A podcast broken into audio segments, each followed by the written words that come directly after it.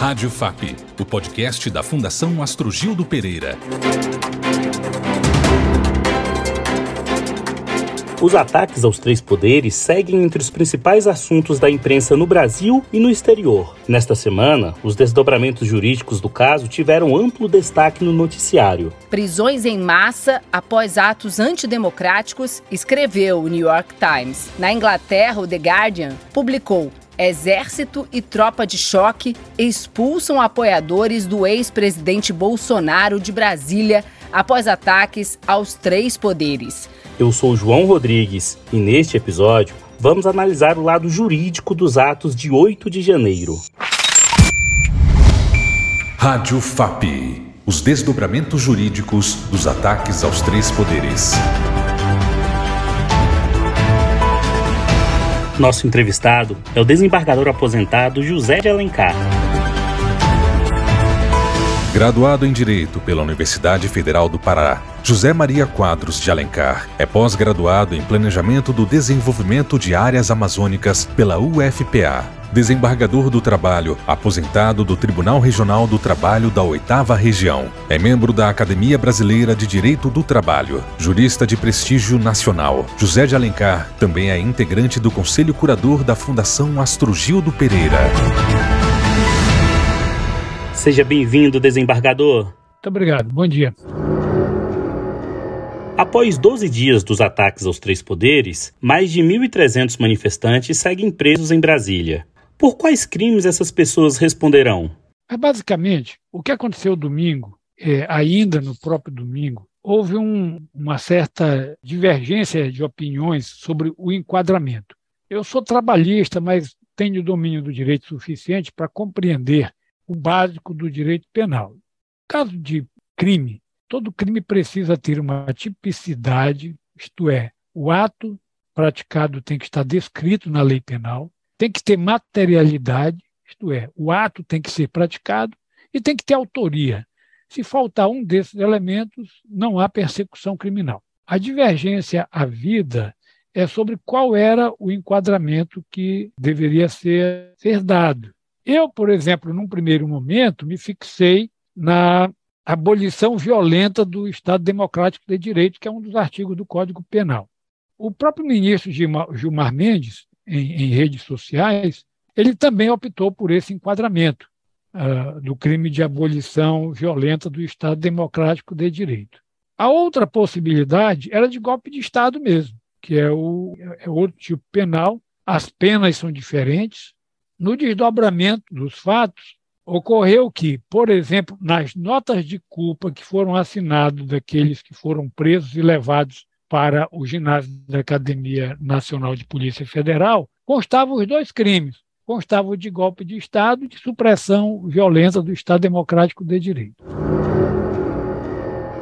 E quais as principais diferenças entre os crimes de golpe de Estado e a abolição violenta do Estado Democrático de Direito? A simples tentativa de depor por meio violento ou por grave ameaça o governo legitimamente constituído, isso já é o crime de golpe de Estado. Então, a autoridade policial fez esse enquadramento, entendeu que aquilo era uma tentativa de depor o presidente Lula e por isso fez esse enquadramento. Então, as pessoas que estão sendo, estão sofrendo a persecução criminal, estão sendo enquadradas, estão sendo perseguidas criminalmente pelo crime de golpe de Estado, que, repito, não precisa ser bem sucedido, basta ser tentado. Então, a autoridade está entendendo que houve uma, uma tentativa de deposição do presidente Lula e, portanto, uma tentativa já é o crime de golpe de Estado. Esse enquadramento vai passar por um filtro do Ministério Público e do próprio juiz. Então, ele poderá prevalecer ou não. A diferença de um para outro está na pena. A pena do crime de golpe de Estado, ambos, a supressão do Estado Democrático de Direito e, de, e golpe de Estado, a menor pena é quatro anos. Para a supressão, o máximo é de oito anos. A abolição violenta do Estado Democrático de Direito é de quatro a oito anos de reclusão, enquanto que o golpe de Estado é de quatro a doze anos. Então, certamente, os advogados interessados vão fazer, na sua linha de, de argumentação, vão tentar negar, vão tentar descaracterizar e, no limite, vão tentar reduzir para, essa, para esse que tem a menor pena. É esse o roteiro. Eu, no momento, me rendo à evidência de que vai ser a persecução criminosa vai se realizar com base em golpe no crime de golpe de Estado. E eu estou também convencido que de fato foi golpe de Estado, na medida em que a tentativa ficou já está bastante óbvia pelas preparações, pelo chamado itinerário do crime. Havia sim a intenção de depor o presidente Lula. O crime de golpe de Estado é a simples tentativa de deposição do presidente da República, neste caso, do presidente da República por meio de violência ou grave ameaça. Foi uma tentativa de depor o governo legitimamente eleito, e essa simples tentativa já é o crime, já é o crime. Não precisa essa tentativa dar certo e a deposição ocorrer.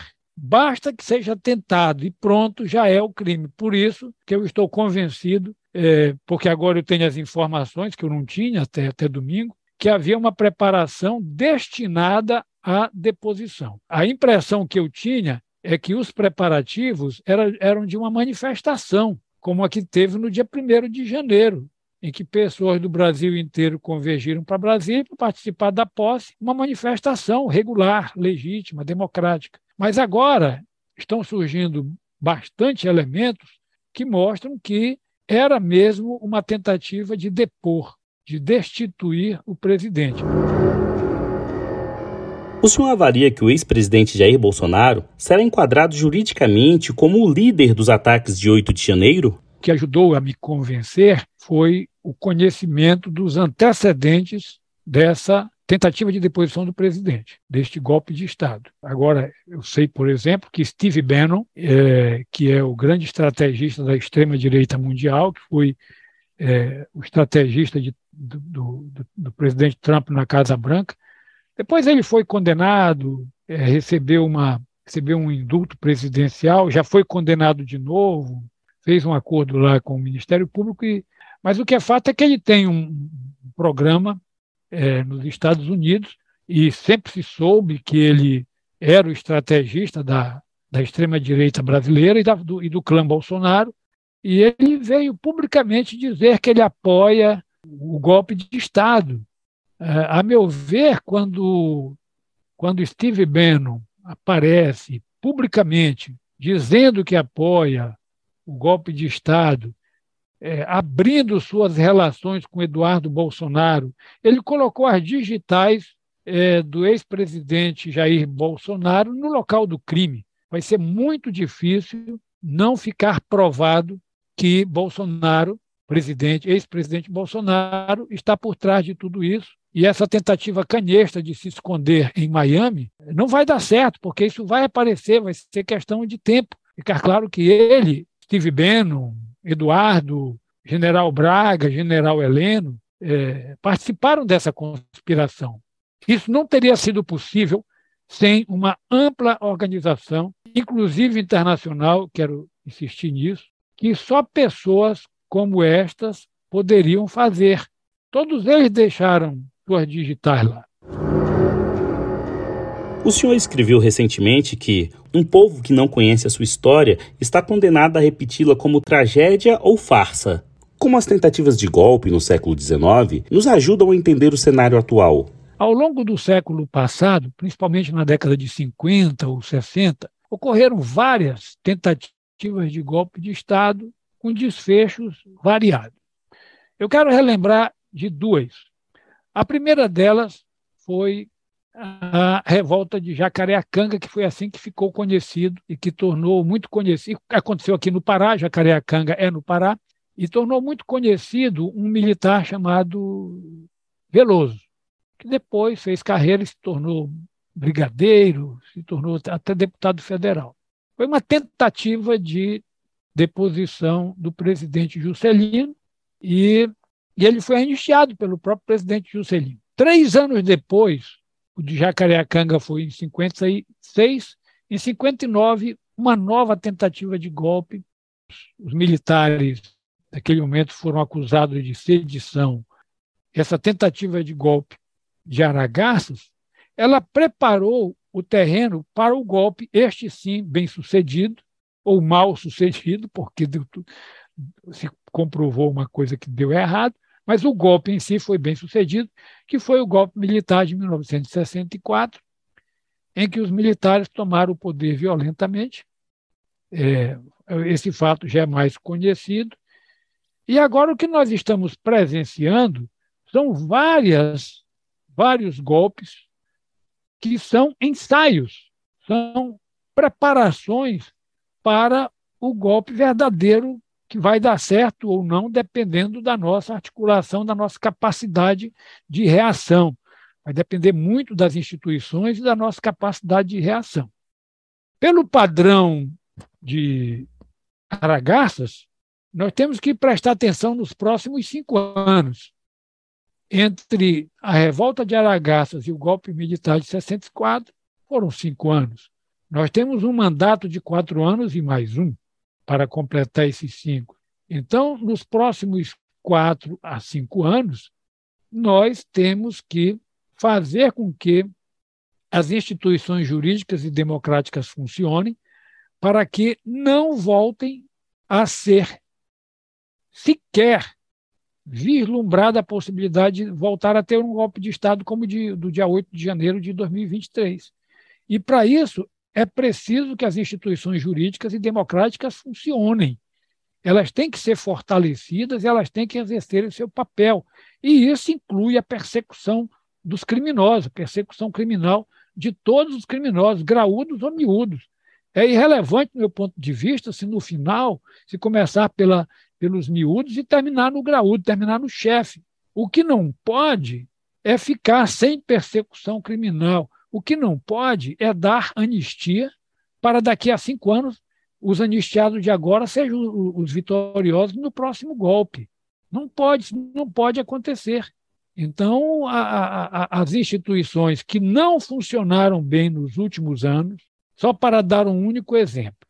Em 1988, um tenente, acho que ele era tenente à época, praticou um ato de indisciplina e não foi corretamente punido, nem pelo Exército, nem, pelo, nem pela Justiça Militar. Ele foi ajustada a situação dele, ele se reforma como capitão, prossegue na sua escalada de crimes miúdos, mas sempre criminoso, praticando pequenos crimes, adquire mandatos de vereador, de deputado federal, fica lá 28 anos praticando pequenos crimes, não é punido por esses crimes, não sofre persecução criminal, e o resultado é que ele chega ao poder pela via democrática, tal como Hitler chegou na Alemanha, ao abrigo da Constituição de Weimar, e produz o que produziu, um desmonte das instituições jurídicas e democráticas e fomenta um golpe de Estado e vai continuar fomentando. Então, as instituições jurídicas e democráticas têm que ser fortalecidas e têm que fazer a persecução criminal dos criminosos sem dar chance alguma para anistia, graça, indulto ou qualquer modelo de leniência que se queira escolher. Não pode haver leniência. Tem que fazer a persecução criminal com início, meio e fim, para graúdos e miúdos. Não há possibilidade de leniência e quem apostar na leniência está apostando no golpe. José de Alencar, jurista, desembargador aposentado, conselheiro da FAP. Muito obrigado por sua participação em nosso podcast. Eu é que agradeço a oportunidade. Obrigado pela sua audiência e até o próximo podcast. Saiba mais sobre a FAP em fundaçãoastrogildo.com.br.